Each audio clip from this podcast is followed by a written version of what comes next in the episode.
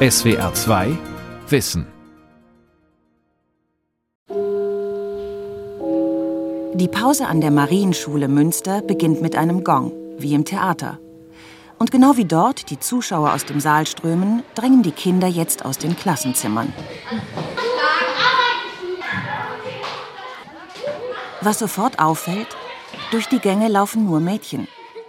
Das 1922 gegründete bischöfliche Gymnasium ist eine reine Mädchenschule, also eine monoedukative Einrichtung. Mädchenschulen haben in Deutschland eine lange Tradition.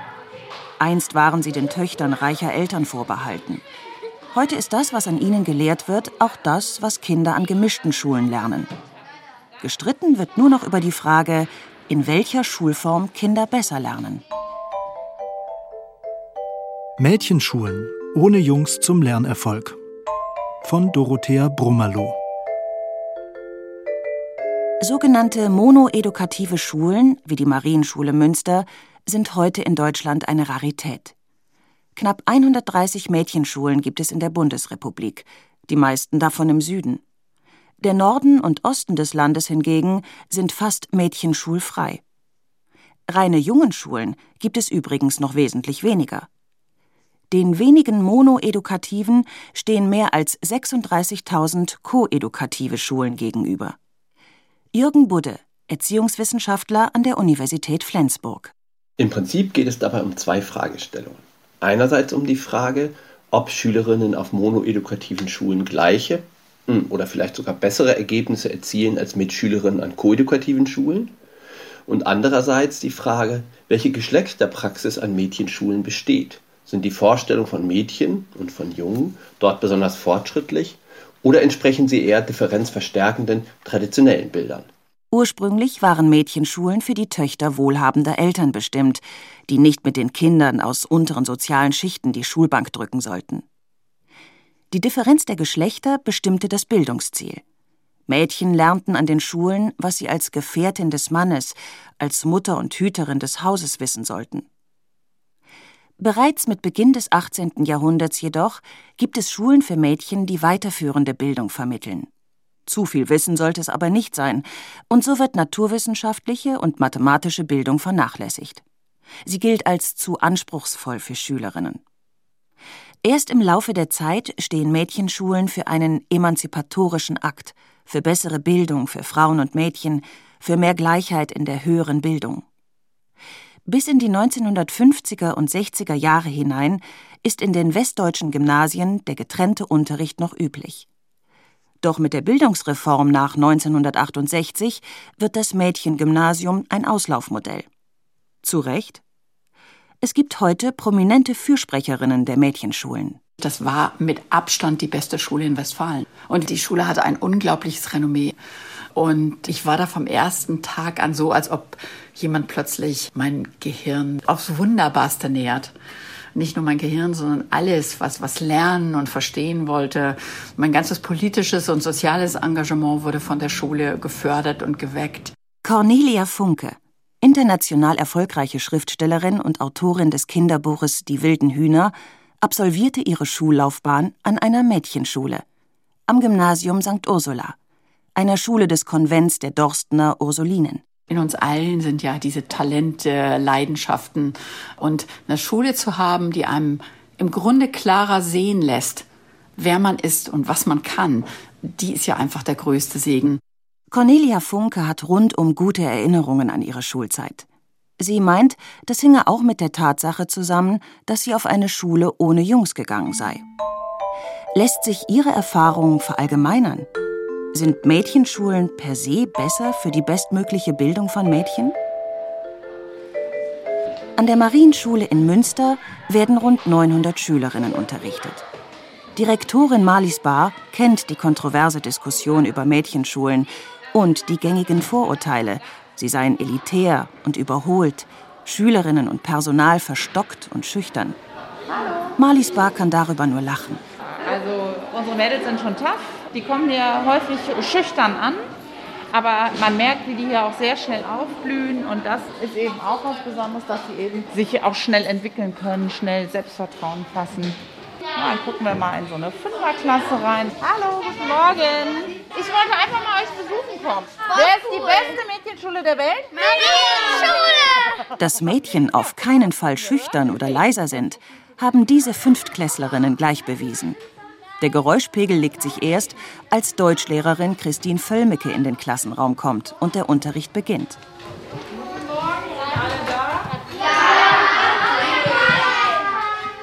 Marlene ist Schülerin der 9. Klasse an der Marienschule. Konfrontiert mit der Frage nach einem weiteren Klischee, unter den Mädchen herrsche ständig Zickenkrieg, antwortet sie selbstbewusst. Es ist genau andersrum, wie man denken würde. Es ist hier nämlich viel weniger Zickenkrieg. Also vor allem, weil eben nicht dieses da ist, ich muss mich für jemanden hübsch machen irgendwie, für Jungs oder sowas. Und ähm, ich glaube, da ist halt nicht dieser Druck so da und das merke ich auch von meinen Freunden von anderen Schulen viel mehr, dass die jetzt irgendwie, die anderen kommen alle mit Handtaschen zur Schule, obwohl es doch voll unpraktisch ist. Also irgendwie. Die 15-Jährige kichert, schultert ihren Rucksack und zieht los, um pünktlich im Physikunterricht zu sein. Dieses Fach hat eine besondere Bedeutung, wenn es darum geht, den Wert von monoedukativen Schulen zu belegen. Denn Untersuchungen haben gezeigt, in Klassen ohne Jungs ließen sich Mädchen leichter für Physik begeistern. Bei koedukativem Unterricht dagegen sei eine diskrete Diskriminierung von Schülerinnen festzustellen. Unser Ergebnis war da tatsächlich auch, dass in den Mädchenschulen im Physikunterricht die Mädchen ein größeres Interesse hatten und auch eine größere Selbstwirksamkeitserwartung, also die Erwartung auch erfolgreich sein zu können in dem Fach, also die Leistungen zu erbringen, gute Noten zu kriegen und den Stoff zu verstehen. Und bei den Noten gab es nicht so starke Effekte, aber diese Aspekte eben des Interesses und der Selbstwirksamkeitserwartung. Wiebke Warburg, Erziehungswissenschaftlerin an der Universität Koblenz, hat bis 2018 in Augsburg geforscht und dort mit ihren Kolleginnen und Kollegen in Studien festgestellt, dass Mädchenschulen in den sogenannten Jungsfächern, wie zum Beispiel Mathe und Physik, durchaus Vorteile haben. In Befragungen nennen Schülerinnen der Mädchenschulen Physik außerdem häufiger ihr Lieblingsfach, während in gemischten Klassen dieses Fach bei Mädchen öfter auf der Abwahlliste steht. Wissenschaftlerinnen wie Wiebke Warburg führen den Lernerfolg von Mädchenschulen aber auch auf den Status als Privatschule zurück. Meist befinden sie sich in kirchlicher, vor allem katholischer Trägerschaft. Die Eltern müssen oft Schulgeld bezahlen. Selbst wenn es nicht hoch ist, können sich viele Familien das nicht leisten. Über das Schulgeld fände also bereits eine Selektion statt, meint auch Erziehungswissenschaftler Jürgen Budde. Dadurch, dass es ja Privatschulen sind, die in der Regel ähm, Geld kosten, ist es eben auch ein Angebot, was sich vor allen Dingen an bildungsaffine Milieus richtet und in dem Sinne natürlich auch was mit Reproduktion von sozialer Ungleichheit im Bildungssystem zu tun hat. Jürgen Budde betont aber auch, Privatschule heiße nicht automatisch, dass dort nur die Bildungselite zur Schule gehen würde. An manchen Schulen gibt es Stipendien für Kinder, deren Eltern nicht über die nötigen finanziellen Mittel verfügen. Aber die Eltern, die ihre Kinder dorthin schicken, treffen die Entscheidung schon sehr bewusst. Und deshalb zeige sich, dass es eben Familien sind, die über die Relevanz von Bildung wissen und die in Abwägung unterschiedlicher Bildungsgänge sich für ein bestimmtes Angebot entscheiden. Wenn Familien über kulturelles Kapital verfügen, das ist sogar noch wichtiger als das ökonomische Kapital. Also Geld braucht man natürlich, aber Geld alleine macht noch nicht sozusagen die richtige Haltung zu einem schulischen Bildungsangebot. Kinder aus, wie es heißt, bildungsnahen Familien erzielten meist bessere Noten, sagt Jürgen Budde. Hinzu kommt, das Bildungsangebot von monoedukativen Schulen ist attraktiv. Im Gegensatz zu vielen staatlichen Schulen hätten Mädchenschulen wie die Marienschule in Münster ausreichend Personal, böten genügend Räumlichkeiten und Materialien und seien damit per se im Vorteil. Für Philipp Klein Lehrer für Biologie und Geschichte an der Marienschule, ist das jedoch nur ein Aspekt. Auf der anderen Seite kenne ich aber auch viele Schulen, die vielleicht eine nicht so gute Ausstattung haben, wo es aber unglaublich engagierte und tolle Lehrkräfte schaffen, aus dieser geringen Ausstattung wirklich ein Maximum an Unterrichtsqualität rauszuholen. Das ist eine Haltungssache. Philipp Klein ist neben seinem Fachunterricht an der Marienschule auch für Didaktik verantwortlich, also Methoden des Unterrichtens. Er betont den Wert guter pädagogischer Arbeit unabhängig von der Frage, ob die Kinder einer Klasse ausschließlich Mädchen oder Jungs sind. Allein die Tatsache, dass eine Schule monoedukativ ist, macht sie für Mädchen nicht zu einer guten Schule, sondern das sind immer noch die Lehrkräfte, die Schulleitung und die didaktischen Konzepte, die Ideen und vor allem die Haltung, mit der die Lehrerinnen und Lehrer den jungen Menschen begegnen. Wir binden unsere Schülerinnen ja ganz, ganz aktiv in Unterrichtsentwicklungsprozesse mit ein. Das heißt, wenn wir darüber diskutieren, wie wollen wir in der Zukunft mit digitalen Medien arbeiten, dann sind unsere Schülerinnen immer dabei und diskutieren mit, denn das sind die Experten für Unterricht. Und das sind Aspekte, die machen eine Schule gut. An der Marienschule gibt es neben dem bilingualen Profil das Mensch-Natur-Umwelt-Profil, eine Kombination aus Physik und Biologie. Da versuchen wir also gerade die äh, jungen Mädchen schon an die Naturwissenschaften heranzuführen. Wir haben es geschafft, dass es ein echtes Interesse an diesem Themenschwerpunkt gibt und an dieser Kombination und dass es durchaus auch einfach als gute Alternative zum bilingualen Zweig angewählt wird. Das Problem besteht darin, dass wir die Geschlechterdifferenz dramatisieren, überbetonen und dadurch homogene Gruppen schaffen. Und dann könnte man ja die Frage stellen, gut, wenn wir jetzt ein Mädchengymnasium haben, machen wir es am Beispiel Sportunterricht, wird dann da extra mädchentypischer Sport angeboten? Also machen die dann nur noch Ballett oder machen sie gerade, weil man sie nicht in so eine klassische Rolle drängen möchte, wird nur noch Fußball gespielt und Ballett wird abgelehnt? Dabei gehe man immer davon aus, erklärt Jürgen Budde, dass die Mädchen homogene Interessen hätten, eine Mädchenschule irgendwie Mädchentypisches anbieten müsse. So bestünde die Gefahr, dass Mädchenschulen überkommene Geschlechtervorstellungen auf die Schulkinder übertragen. Und dadurch schränkt man Vielfalt ein, obwohl der Anspruch von solchen Schulen ja auch berechtigterweise ist, eigentlich Vielfalt zu fördern. Heißt das im Umkehrschluss, dass eine koedukative Schule den Geschlechtern eher gerecht werden kann als eine reine Mädchenschule? Einfach weil die gemischte Schule per se vielfältiger ist?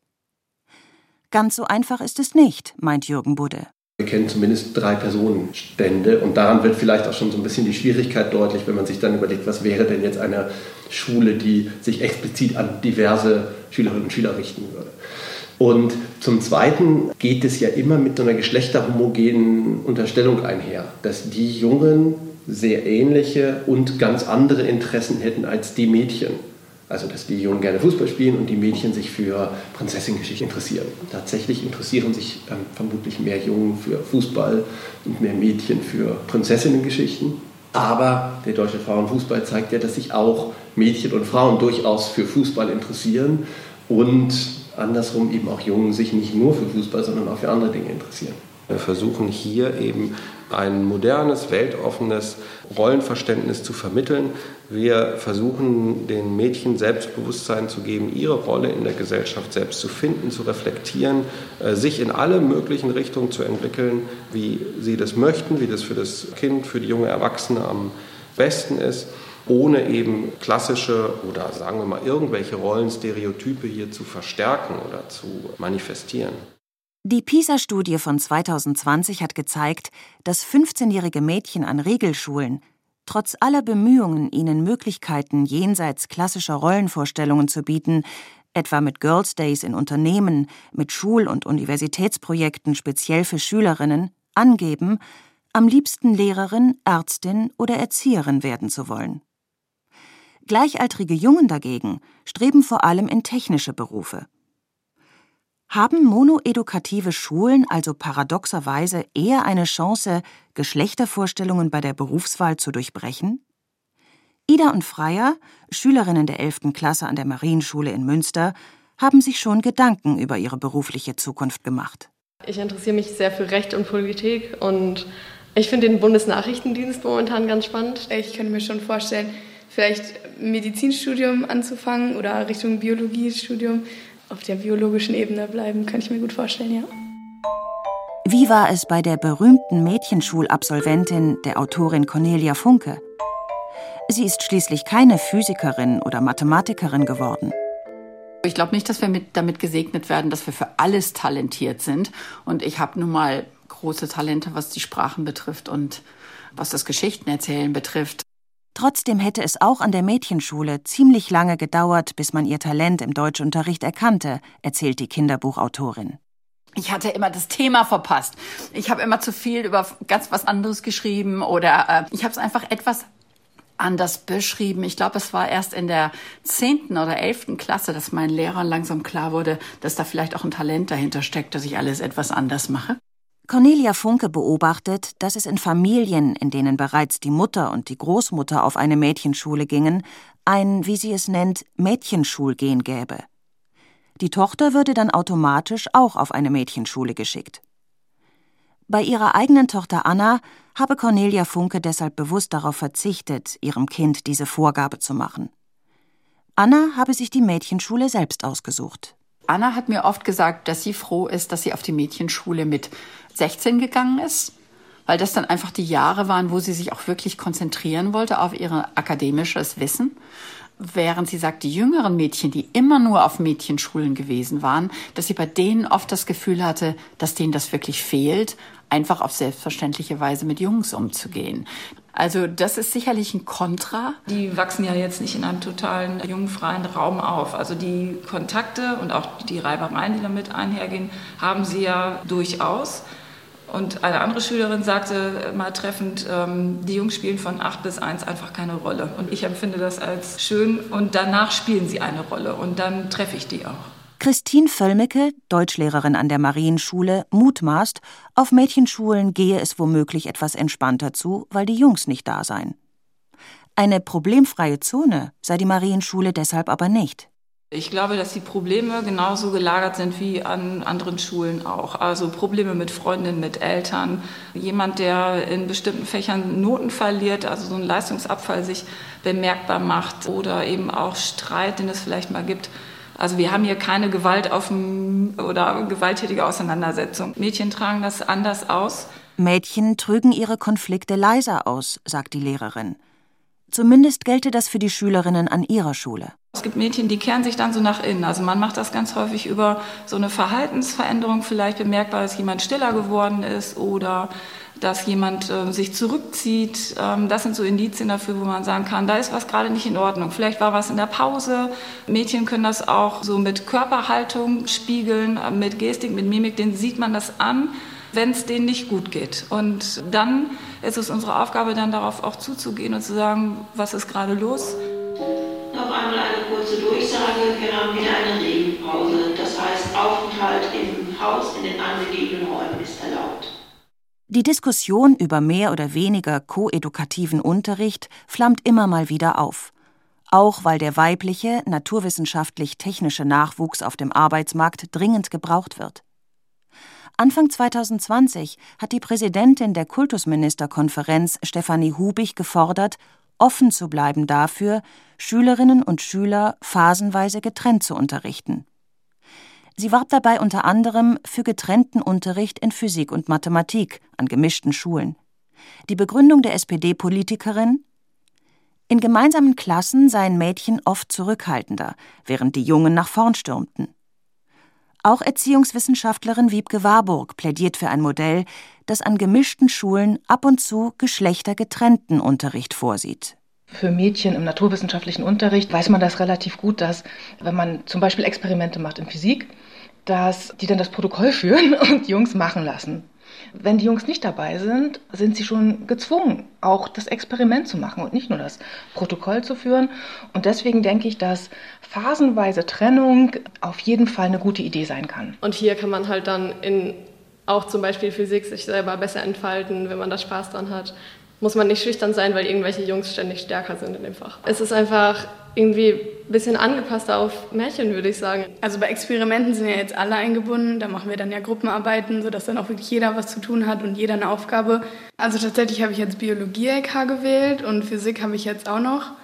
Also es sind nicht meine absoluten Lieblingsfächer, aber ich habe schon das Gefühl, dass ich mich darin wiedererkennen kann und also ja, mich da auch wohl drin fühle, weil man jetzt nicht immer das Gefühl hat, von anderen abgehängt zu werden oder so. Die Fachwelt ist in der Frage, ob eine zeitweilige Geschlechtertrennung im Klassenzimmer Sinn macht, uneins.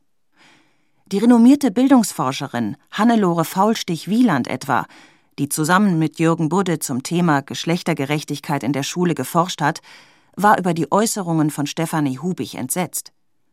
Ihrer Meinung nach basierten die Aussagen der Politikerin auf einer problematischen Generalisierung, wie Jungs und Mädchen ebenso seien. Diese Kritik teilt auch Wiebke Warburg. Also, wenn man immer alle, die in der Geburt als Mädchen klassifiziert wurden, als Mädchen behandelt und spezifische Angebote für die Mädchen macht oder spezifische Angebote für die Jungen macht, dann verfestigt das möglicherweise das Denken in zwei und nur zwei Geschlechtern und auch in Stereotypen. Das ist der Hintergrund und das ist eben auch ein großer Kritikpunkt an der Monoedukation, dass man sagt, schon allein indem man das einführt, dass man Mädchen- und Jungengruppen hat, betont man den Geschlechterunterschied ganz stark. In der Fachwelt heißt das Dramatisierung des Geschlechts. Die Unterschiede werden in den Blick genommen. Aber auch das geschähe längst nicht automatisch, betont Warburg. In getrennten Gruppen könne alles Mögliche passieren. Auch, dass Mädchen und Jungen sich eben nicht stereotyp verhielten. Maria Anna Kreienbaum, Professorin für allgemeine Didaktik, schlägt daher eine Art Mischmodell vor. Es gab ja sogar Überlegungen, das erste Jahr Physik immer getrennt zu unterrichten. Und wenn man dann einen sicheren Zugang zum Fach gefunden hat, dann kommt man nicht zu leicht in diese Haltung, dass, ach, das ist ja gar nichts für mich, sondern dann hat man gemerkt, dass man mit Stromkreisen und sonst wie was, mit Magnetresonanz und Ähnlichem umgehen kann. Und lange hat man ja gesagt, wenn man an medizinischen Geräten die Physik aufhängt und nicht an Automotoren oder sowas, dann interessiert das die Mädchen auch. Natürlich, das muss man alles nutzen. Maria Anna Kreienbaum hat schon in den 90er Jahren ein Konzept zur methodischen Trennung entwickelt, bei dem Mädchen und Jungen in einem oder zwei Fächern für eine gewisse Zeit getrennt unterrichtet werden. Dabei brechen Muster auf, entstehen andere Hierarchien. Und wenn man zum Beispiel schafft, in dem getrennten Unterricht sich gut zu Wort zu melden, die eigene Stimme öfter und mit mehr Sicherheit ausstrahlend dann zu Gehör zu bringen, dann könnte man so war meine Überlegung, das hinkriegen, dass man das grundsätzlich für etwas Mögliches hält und auch in die koedukativen Phasen mit hineinnimmt. Also sich neu erleben, die Regeln neu aushalten. Das wurde ziemlich breit erprobt und hatte eigentlich immer positive Ergebnisse. Auch veränderte Gruppen oder Abweichungen von der Routine können zu positiven Veränderungen führen. Erziehungswissenschaftler Jürgen Budde beobachtet, dass Schulen, die diese Art von zeitweise getrenntem Unterricht ausprobieren, nach einiger Zeit wieder damit aufhören. Wir haben das mal beschrieben als so ein Dreischritt von dramatisieren, differenzieren, entdramatisieren, also dass es eigentlich immer damit beginnt, Geschlecht zu dramatisieren, also wahrzunehmen, es gibt irgendwie Unterschiede zwischen Geschlechtern und die sind ja nicht bedeutungslos, sondern die entfalten Relevanz Beispielsweise, wer stört denn den Unterricht mehr? Relativ schnell stellt man dann aber fest, dass wir differenzieren müssen. Denn nicht alle Jungen stören den Unterricht. Das führt im Endeffekt dann zu so etwas wie einer Entdramatisierung von Geschlecht, weil wir dann nämlich bei Vielfalt nicht nur aufgrund von Geschlecht, sondern auch aufgrund von kulturellen Hintergründen, ähm, Befähigkeiten und Beeinträchtigungen und so weiter und so fort sind. Die Wahrnehmung davon, dass Geschlecht eine relevante Ordnungskategorie ist, total wichtig, aber wir müssen dann differenzieren, um dann zu einer Entdramatisierung zu kommen. Es sei allgemein zu beobachten, dass an vielen Schulen die Sensibilität für das Thema Vielfalt im Unterricht gestiegen sei. Und es gibt auch noch ganz andere leistungsstarke, leistungsschwache, inklusiv unterrichtete Schüler und Schülerinnen Schüler mit unterschiedlichen Herkunftssprachen, mit unterschiedlichen Interessen, mit unterschiedlichen familiären Unterstützungen und all das. Und da ist sozusagen der Blick auf Geschlecht ein Türöffner, um den Unterricht zu verändern. Und dafür ist es wunderbar geeignet. Es ist aber sozusagen ein Schritt auf einem Weg hin zu einem anderen Unterricht, aber nicht die Lösung. Was bedeuten diese Ergebnisse für eine reine Mädchenschule wie die Marienschule in Münster? Unterm Strich bewerten Erziehungswissenschaftler wie Jürgen Budde solche monoedukativen Einrichtungen eher kritisch. Auch Maria Anna Kreienbaum, selbst Absolventin einer Mädchenschule und früher eine Verfechterin der Monoedukation, hält geschlechtergetrennte Schulen mittlerweile für überholt. Ich glaube aber nicht, dass wir das heute noch so brauchen. Ich denke, dass heute Lehrerinnen und Lehrer tatsächlich auch in ihrer Ausbildung und auch in der Referendarzeit gut lernen, dass es keine intellektuellen Unterschiede bei Mädchen und Jungs gibt. Es fängt alles immer mit den Lehrern an und ich glaube, ich habe ja nun die wilden Hühner über eine gemischte Schule geschrieben. Es kann keine Lösung sein, das einfach nur zu trennen, sondern wir müssen uns einfach sehr viel bewusster werden, was wir da alles an Klischees über Männer und Frauen im Kopf haben. Ich finde es außerordentlich wichtig, dass Lehrerinnen und Lehrer über die Bedeutung von Geschlecht für Schülerinnen und Schüler Bescheid wissen. Also dass sie wissen, was, was es bedeutet, wenn Jungen mit Männlichkeitsanforderungen aufwachsen, was das bedeutet für die Selbstrepräsentation, für die Vorstellung von Lernen, für das Verhältnis zu Leistung und und und. Es ist wichtig, was darüber zu wissen, wie Mädchen sein, Weiblichkeitsanforderungen und ähm, die Erwartung, sich zurückzunehmen und selbstständiges Verhalten zusammenhängen können. Schlussendlich hängt also von den einzelnen Lehrerinnen und Lehrern ab, ob und welches Geschlechterverständnis sie in ihre pädagogische Arbeit mit einbringen. Wie groß im Unterricht speziell der Einfluss von Lehrerinnen auf Schülerinnen ist, haben Untersuchungen der Universität Chicago gezeigt. Grundschullehrerinnen, die selbst schwach in Mathe sind, impften ihren Schülerinnen demnach regelrecht Angst vor dem Fach ein. An Jungen gaben sie ihre Schwäche dagegen nicht weiter. Ein einziges Schuljahr unter dem Einfluss dieser Pädagoginnen reichte aus, um Mädchen den Irrglauben zu vermitteln, dass sie von Natur aus schlechter im Rechnen seien. Spätere Förderungen von Mädchen und jungen Frauen, die sie für Naturwissenschaft und Technik begeistern sollen, kommen bei diesem früh gelegten Angstfundament zu spät. Die wichtigste Aufgabe für Lehrkräfte wäre also, die eigenen Blockaden in Bezug auf ein bestimmtes Fach oder den Unterrichtsstoff zu überwinden und eigene Stereotype zu hinterfragen. In einem idealen Schulsystem würden dann gut ausgebildete, nicht mit Geschlechterstereotypen belastete Lehrkräfte mit ihrem Wissen guten Unterricht in einer gut ausgestatteten Schule für alle gestalten. Die Frage nach dem Geschlecht der Schulkinder ist dabei Nebensache. SWR 2 Wissen Mädchenschulen ohne Jungs zum Lernerfolg von Dorothea Brummerloh. Sprecherin Nadine Kettler, Redaktion Lukas Meyer-Blankenburg, Regie Andrea Leclerc. Ein Beitrag aus dem Jahr 2021. Und hier noch ein Podcast-Tipp. Wie wir ticken. Wie wir ticken. Wie wir ticken. Euer Psychologie-Podcast. Große Gefühle und kleine Abenteuer, Liebe und die Kunst, sich zu streiten. Wie kann Versöhnung gelingen? Was macht Frauenfreundschaften aus? Was hilft gegen das ewige Aufschieben? Solche Fragen beantwortet der Psychologie-Podcast der beiden Podcast-Champions Radiowissen und SWR2 Wissen. Lebensnah und wissenschaftlich fundiert nimmt euch unser Podcast Wie wir ticken mit in die Welt der Psychologie. Wir fragen, wie Gefühle, Gedanken und Verhaltensweisen entstehen und warum. Wir reden über Sehnsüchte und Süchte, wir klären auf über psychische Erkrankungen, gehen zurück in die Kindheit und blicken ins Hier und Jetzt und wir sagen, wie ihr euch und andere besser verstehen könnt. Wie wir ticken, euer Psychologie-Podcast von Radio Wissen und SWR2 Wissen. Alle Folgen findet ihr in der ARD Audiothek und überall, wo ihr sonst eure Podcasts hört. SWR2 Wissen. Manuskripte und weiterführende Informationen zu unserem Podcast und den einzelnen Folgen gibt es unter swr2wissen.de.